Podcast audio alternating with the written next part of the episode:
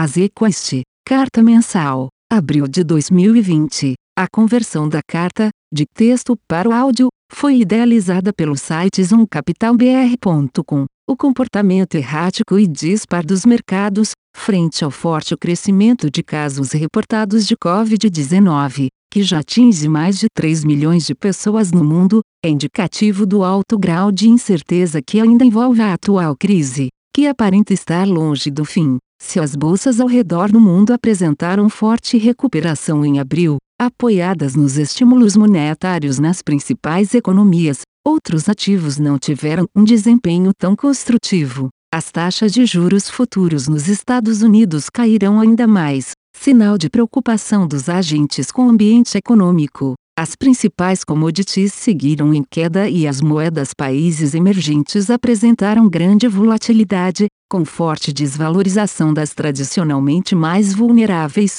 peso mexicano, real, lira turca e rand sul-africano. O ambiente segue muito incerto, seja do ponto de vista sanitário ou econômico, mas sabemos objetivamente que o vírus já se espalhou por todas as partes do mundo e que, de maneira geral, os países estão fechados em diferentes tipos de lockdown, o que tem levado a economia global à paralisação sem precedentes. Quantificar esse impacto ainda é um exercício muito difícil, já que não há informação sobre o quando e como cada país passará a aliviar tais restrições. De mais palpável, observamos que a China está em processo lento de reabertura e tem conseguido evitar uma segunda onda de casos da doença. Da mesma forma, o número de novos casos nesta onda parece ter feito pico na Europa e, mais recentemente, nos EUA. Isso permitirá que as principais economias globais planejem a reabertura nos próximos meses. A Europa já experimenta algum tipo de relaxamento.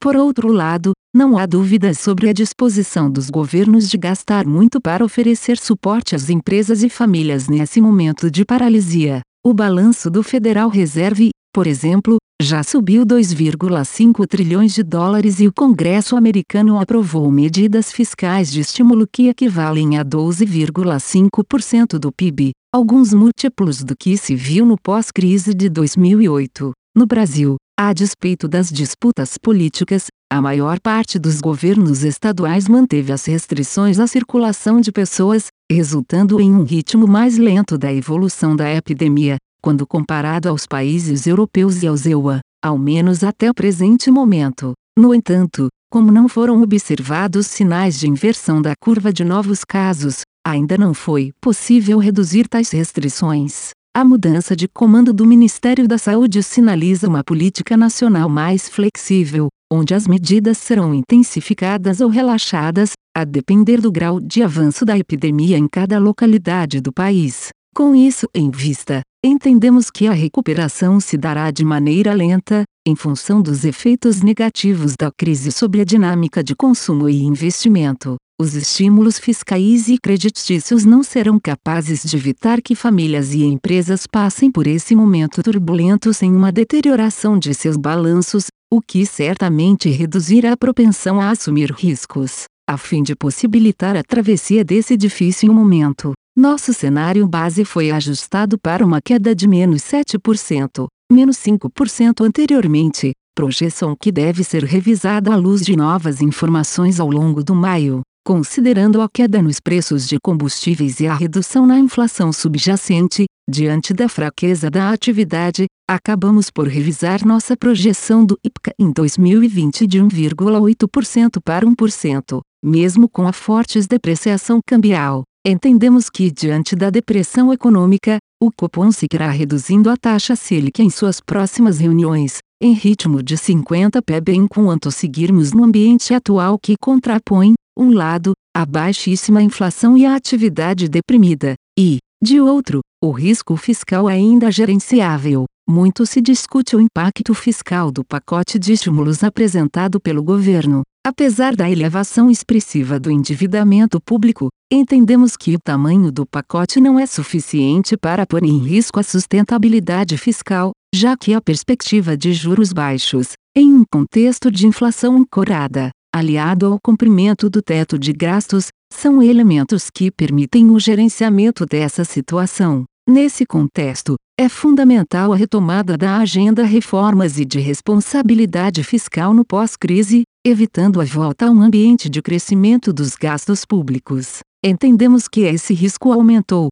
diante das demandas sociais que enfrentamos. Estratégia de renda variável. Abril foi um mês de recuperação nas bolsas de todo o mundo, impulsionadas pelos estímulos monetários e fiscais implementados nas principais economias do mundo. Diante do alto grau de incerteza em relação à dinâmica da epidemia e da magnitude dos impactos da recessão nos resultados das empresas, temos mantido uma postura conservadora, com maior exposição a empresas com fundamentos sólidos, com modelos de negócio menos sensíveis às medidas de restrição de circulação, como nos setores de utilidades públicas, alimentos, consumo básico e varejo online. Também aumentamos a exposição ao grupo cíclico global, em especial, nos setores de mineração e proteínas. Os fundos ações fecharam o mês em forte alta, acima dos seus benchmarks, tendo nos setores de varejo, elétrico, bancos e proteínas, a maior fonte de contribuição.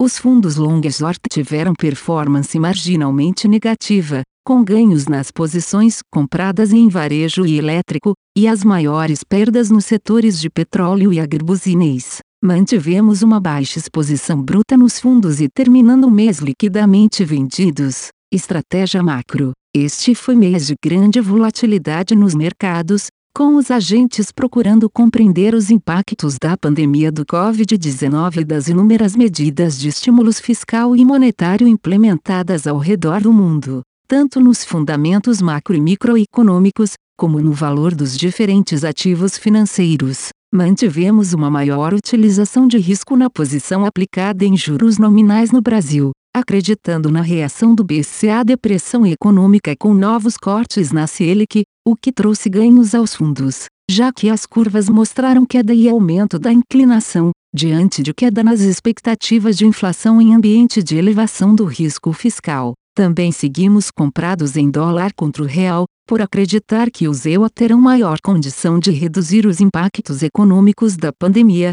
dada sua maior flexibilidade na implementação de políticas anticíclicas, o que contribuiu para o bom resultado dos fundos, diante da desvalorização de 4,43% do real no mês. Por esse mesmo motivo, abrimos posição de valor relativo comprada em S&P 500 contra Ibovespa, a qual gerou bons ganhos no mês. Ao final, nossos fundos apresentaram desempenho bastante positivo no mês, apesar de ainda se manterem com menor utilização de risco consolidado. Estratégia crédito. O mês no mercado de crédito privado pode ser dividido em dois períodos bastante distintos. Nas primeiras semanas, uma continuidade do quadro do mês anterior, com forte abertura nos spreads e remarcações nos ativos, com consequente perdas nos fundos de crédito. A partir do meio do mês, passamos a observar uma recuperação dos ativos, em especial dos mais líquidos, assim que as medidas de estabilização do mercado propostas pelo Banco Central ainda em março se tornavam mais eficazes.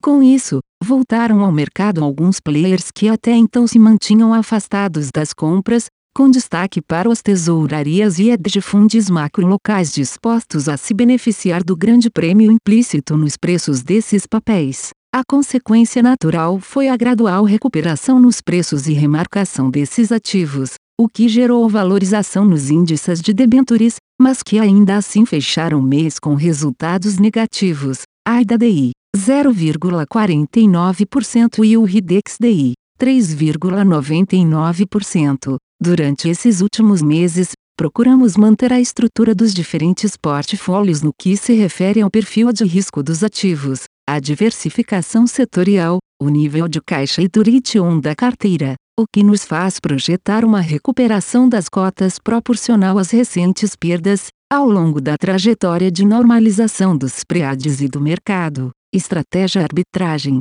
O Azeco Estiloval superou o CDI e seu objetivo de longo prazo, com destaque para os ganhos da estratégia de financiamento e reversão. O Azeco este termo teve resultado em linha com seu objetivo de longo prazo. Fim. Azeco este. Carta mensal. Abril de 2020. A conversão da carta, de texto para o áudio, foi idealizada pelo site zoomcapitalbr.com. Aviso legal. É recomendada a leitura cuidadosa do regulamento dos fundos pelo investidor antes de tomar a decisão de aplicar seus recursos. A rentabilidade passada não representa a garantia de rentabilidade futura. A rentabilidade, quando divulgada, não é líquida de impostos. Fundos de investimento não contam com garantia do administrador, do gestor, de qualquer mecanismo de seguro ou fundo garantidor de crédito, FGC. Para avaliação da performance de um fundo de investimento, é recomendável a análise de, no mínimo, 12 meses.